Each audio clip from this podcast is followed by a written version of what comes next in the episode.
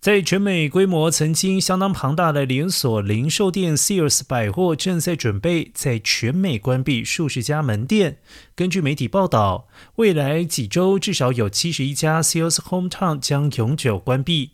许多门店已经公布此一消息。与此同时，将关闭的门店已经进行清仓大拍卖，并且持续到六月二号，最高折扣为四折。